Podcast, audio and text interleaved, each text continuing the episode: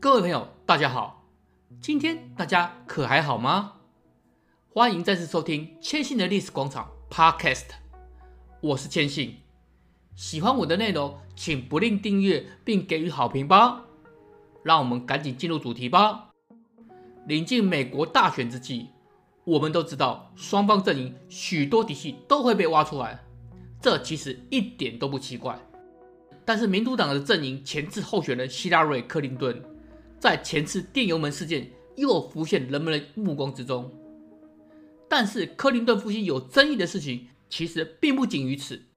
这个事件或许早已淡出人们的记忆之中，但是这事情可不单纯。今天千信就来说说发生在一九九二年的白水案，这个事件又称为白水开发公司案。这是一间位于克林顿家乡与政治地盘的阿肯色州小盐城的公司。让千信先把当时的时空背景描述一下。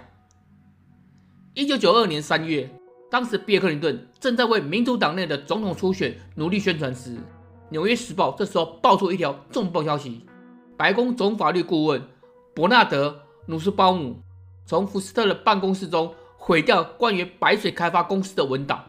这家公司是在小盐城专营房地产的，克林顿本人拥有高达百分之五十的股权，说是老板也不为过。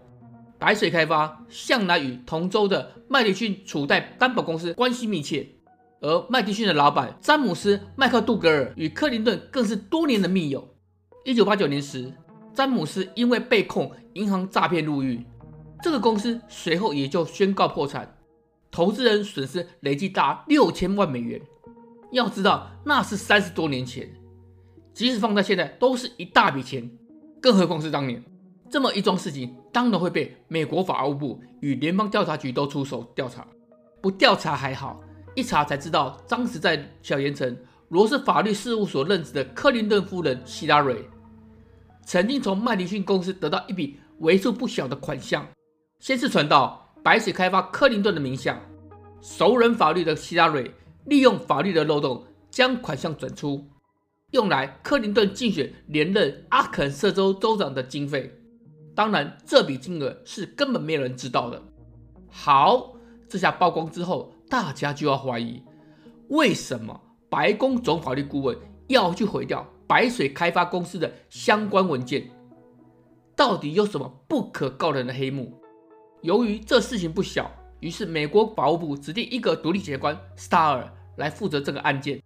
最近新闻有在看的朋友，一定知道。川普要求法务部指定独立检察官来审理亨特·拜登的硬碟门。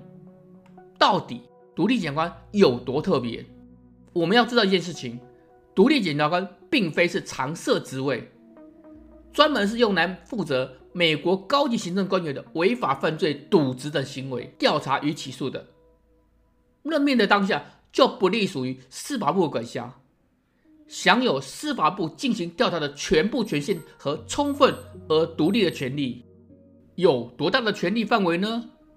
从总统以下，只要有涉嫌不法的行为，通通可以进行追查。更重要的是，没有经费与调查时间的限制，更不受到任何司法或是行政的管辖。最终调查内容会直接呈交国会审议。当然，追查案件。不可能只有一个人，所以有权组建调查的团队，更有权给予参与人员补贴。虽然不受司法部管辖，但是却能要求给予人力资源。最终呈交国会后，认为工作完成后，就可以向司法部长申请解除全职。因为就法律上来说，只有司法部长拥有这个权利。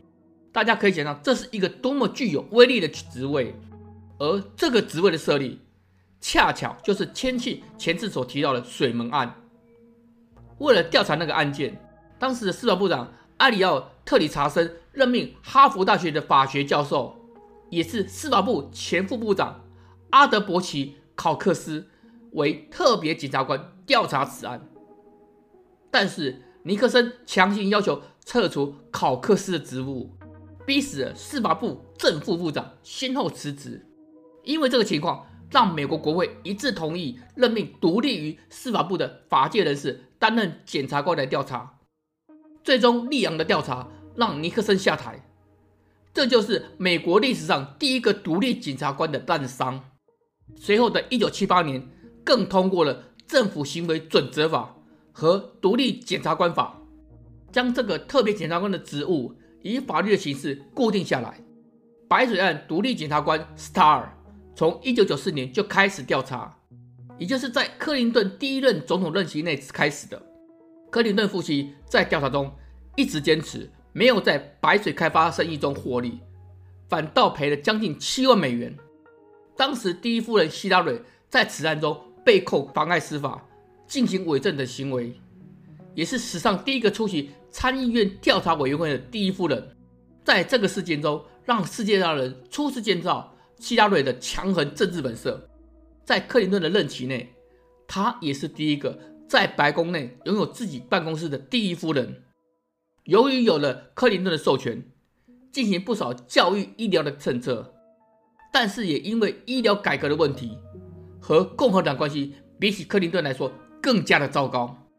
白水案这个案件耗费了美国七千万美元的巨资来进行调查，在花费极长的时间调查后，甚至两千年时独立检察官还换成了罗伯特雷来接手。由于精通法律的希拉蕊。始终在答辩时支吾其词，使得调查无法进展，找不出克林顿夫妻关键的犯罪证据，反倒是其他十多人都被定罪了，甚至接替克林顿担任阿肯色州州长的塔克，因为牵连的白水案，不得不在一九九六年辞职，最终耗时七年，还是没有办法将这两夫妻定罪。这个案件就这样吗？当然没有。在这个案件中的相关证人，不管是詹姆斯·麦克杜格尔还是其他的证人，先后都纷纷的离奇死亡，这一点就超级令人怀疑。但是当时的独立检察官也没查出什么可疑，就是了。虽然此案在二零零九年由罗伯特·雷宣告结束调查，宣布了克林顿夫妻无罪，但是在那之前，克林顿还有另外一个问题已经找上门了。那就是白宫实习生李维斯基的性丑闻案，这个案件也有 Star 参与其中。